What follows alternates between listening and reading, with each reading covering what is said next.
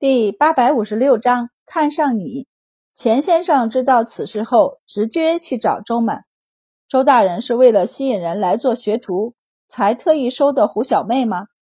周满笑道：“这只是其中一个原因而已，最重要的原因是胡大郎求我了。胡小妹也想做学徒，我便收了。”钱先生忍不住问：“他天资如何？至少学药是没问题的。”钱先生便明白了，然后连夜出门。第二天，北海县里不少人都听说了此事，尤其是两家药铺的掌柜和大夫，闲暇之余碰在一起聊天。听说一蜀昨日收了一个学徒，才九岁呢，这是打算从小教起了。只是学徒能不能学出来还不一定呢。最次以后抓药总不会有问题的。我听说那就是个普通的小姑娘，家境不好。可以学本事，总比在家里蹉跎岁月，到了年岁后出嫁的好。以周大人的心胸，虽然只是学徒，肯定也会好好教导的。是啊，上次请教他胸痹之症，他还专门去翻找了医书后回答我。对我们这些外人尚且这份用心，更不要说对学徒了。可惜我们生不逢时啊！要是晚生个二十年，我也去医署里做学徒去。掌柜的，您可是杏林世家出身，就是做学徒也该我们这样的去吧？这有什么？济世堂还把他们家少掌柜送给周大人做徒弟呢。当时他还没天下闻名呢。他觉得他即便当不了徒弟，当学徒也是绰绰有余的。就是可惜生不逢时，生早了。这件事儿在北海县里一开始没引起很大的动静。但没过多久，便有人领了孩子送到医署，想要求周满收下孩子。钱先生直接代替周满拒绝了。医署是想要学徒，但那是成熟的、有医术的，至少对药理有一定的了解，可以帮上忙的学徒。胡小妹是第一个，所以特别点儿。后面的他们可不会随便乱收。现在大家都忙，谁有空带孩子？就是胡小妹，她足够懂事听话，周满才收下她的。她之前便做了好几个月的切药材、碾药的工作，已经手熟。现在也是，她依旧要做的是这些工作，只是以前有工钱，现在没有。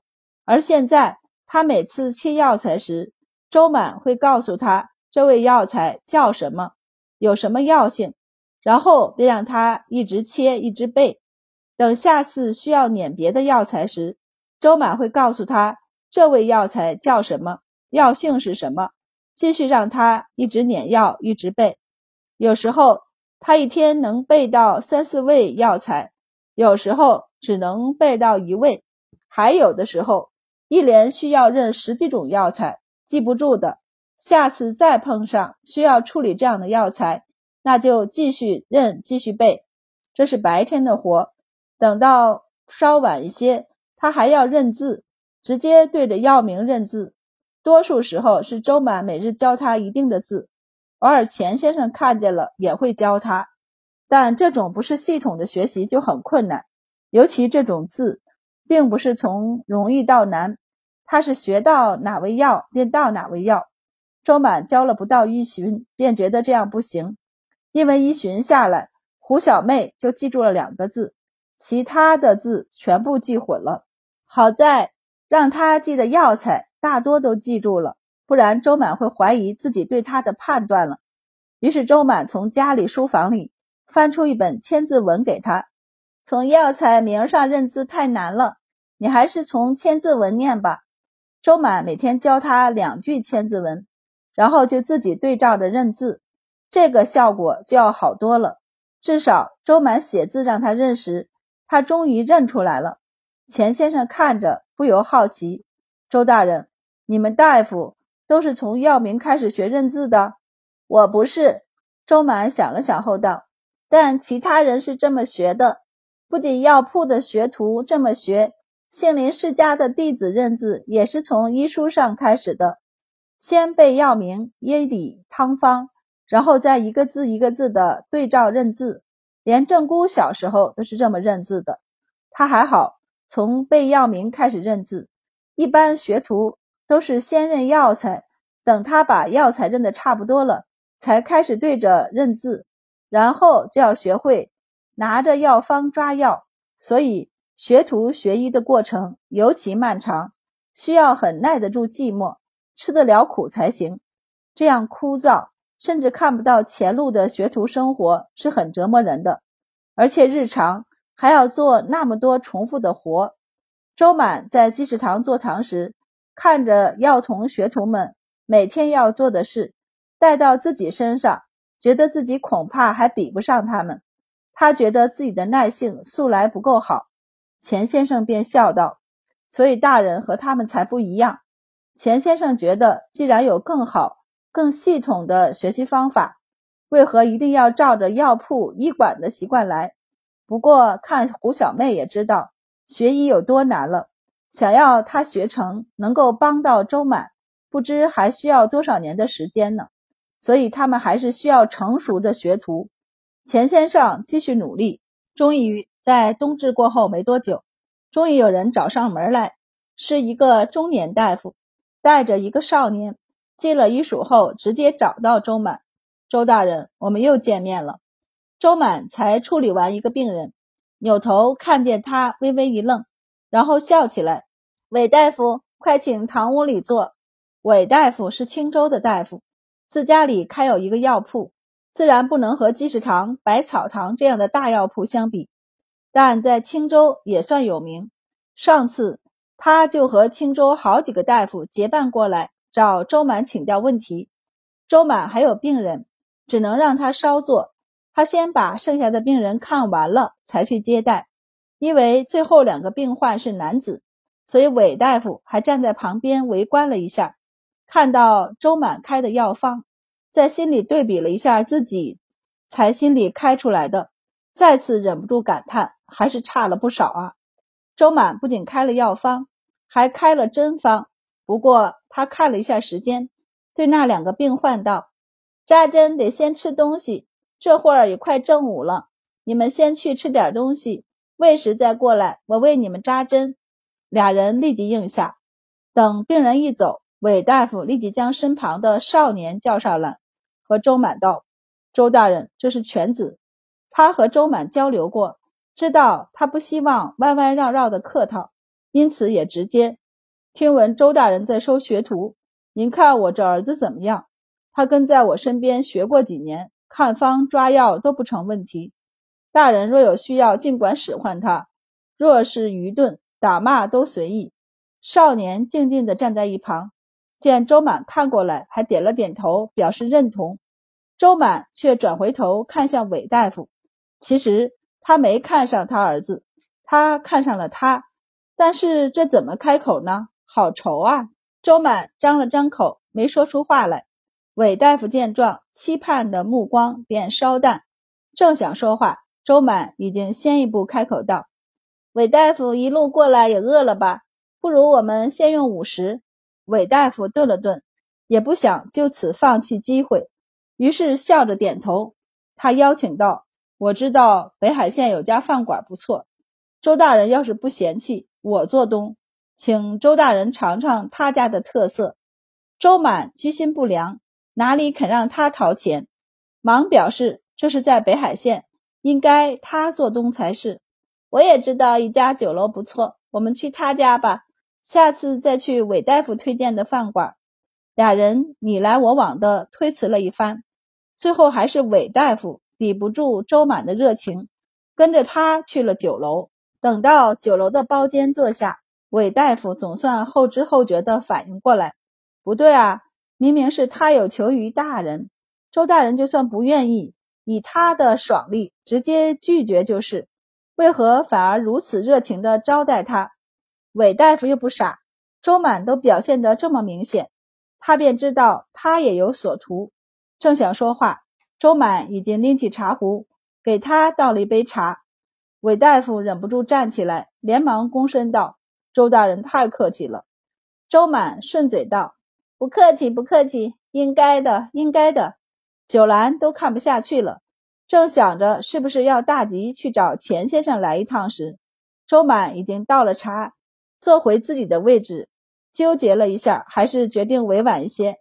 韦大夫家中便有药铺，又世代行医，为何还要把令公子送到我们医署来？韦大夫道：“不瞒大人，我将他送来医署，也是想他能跟在大人身边学些东西。大人医术高明，即便他只能学到一星半点，也够他一生受用了。反正就是夸就对了。”周满被夸得很不好意思，好在他还记得自己的字，于是连忙止住韦大夫，谦虚了一句：“韦大夫过意了。”他顿了一下后问道：“如此说来，韦大夫在医术上也有许多未解之处，可有想过亲自留在医署里一探究竟？”韦大夫愣了一下后，立即反应过来，周大人的意思是我能留在医署里与您学习医术。周满叹息道：“韦大夫也看到了，如今医署中的病人不少，事情也多。青州医署那头也需要本官跑动，精力有限，难以面面俱到。医署里是需要几个学徒帮忙，但若没有老师在医署中实时教导，孩子们送到这里也是浪费光阴。所以我一直想要请些资深的大夫进驻医署，但好大夫本来就少。”更何况行业里有行业里的规矩。周满道：“别的医馆药铺一力培养出来大夫是不可能到我这儿来的。我若是重金挖人，不仅犯了忌讳，也会坏了行业里的规矩。所以本官一直想着用其他的东西替代金钱。”韦大夫福至心灵，微微坐直了身体。周大人说的是医术。周满颔首笑道。近来与各位大夫探讨医术，大家对我的医术应该也有了了解。我对诸位也略知一二，所以诸位若是不嫌弃，可以常住在医署里，我愿意为诸位答疑解惑。就是韦大夫接口道：“大人想要我们做学徒，这也太屈才诸位了。诸位若有意，大可以在医署里做大夫。不过为了不坏行规。”我便用为你们答疑解惑来付报酬，如何？韦大夫忙问道：“不知可有年限要求？”这个周满还没想到，不过他想了想后道：“我只要求入选的大夫最少在医署里待一年，在这期间，我会尽量为诸位答疑解惑。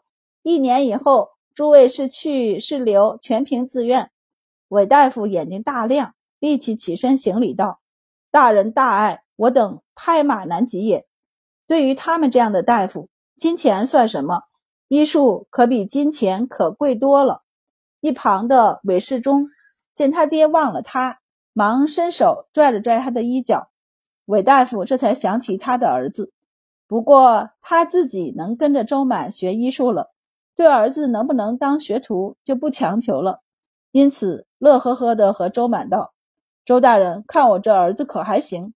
若是不行，我就让他回家去；越是觉得还得用些，便留在身边做个跑腿吧。周满想也不想，大手一挥便道：“那就留下吧，反正爹在这儿了。儿子要是不行，回头让他自己带就是了。”周满一再和韦大夫确认，韦大夫果然能放下家中的药铺过来我们医署。韦大夫坚定的颔首：“可以，他家的药铺。”他是最重要的大夫，但其实还另请了一位坐堂大夫，又有一个掌柜。就算他离开会失去一些病人，但依旧能维持下去。而且等他从周满这里学了医术回去，总能再打出名声去的。说不定还能借着周满的名头，从别的医馆、药铺，甚至是医署里抢病人呢。想到这个，韦大夫忍不住心中疑虑。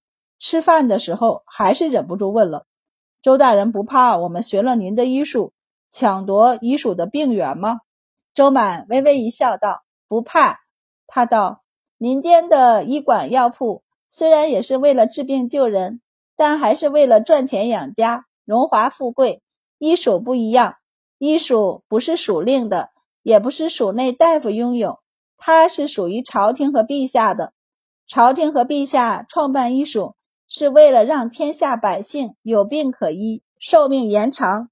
而不是在于收益。周满道，所以天下间的大夫医术高超是好事儿，你们能从医术里抢走更多的病人也是好事之一。这说明你们的医术有进步，而医术的普通病人很多，问诊的时间长。周满真心实意的道：“医术和民间的医馆药铺是共生的，本官希望将来两者也能互相帮扶发展，不离不弃。”韦大夫微微一笑。他不知将来如何。自北海县医署和青州医署开办后，他们的确失去一些病人，但因为医署要求严格，除非实在不宜搬动的病人，不然他们绝不出外诊。这两个月，他们的生意才慢慢回转，基本上和以前差不多了。也就是说，现阶段医署看诊的病人，大多数是以前就不会找他们问诊的那群人。而以周满的心胸，将来医署只要不刻意与他们争夺病源，改变初衷，那医馆药铺的确可以和医署共同发展的。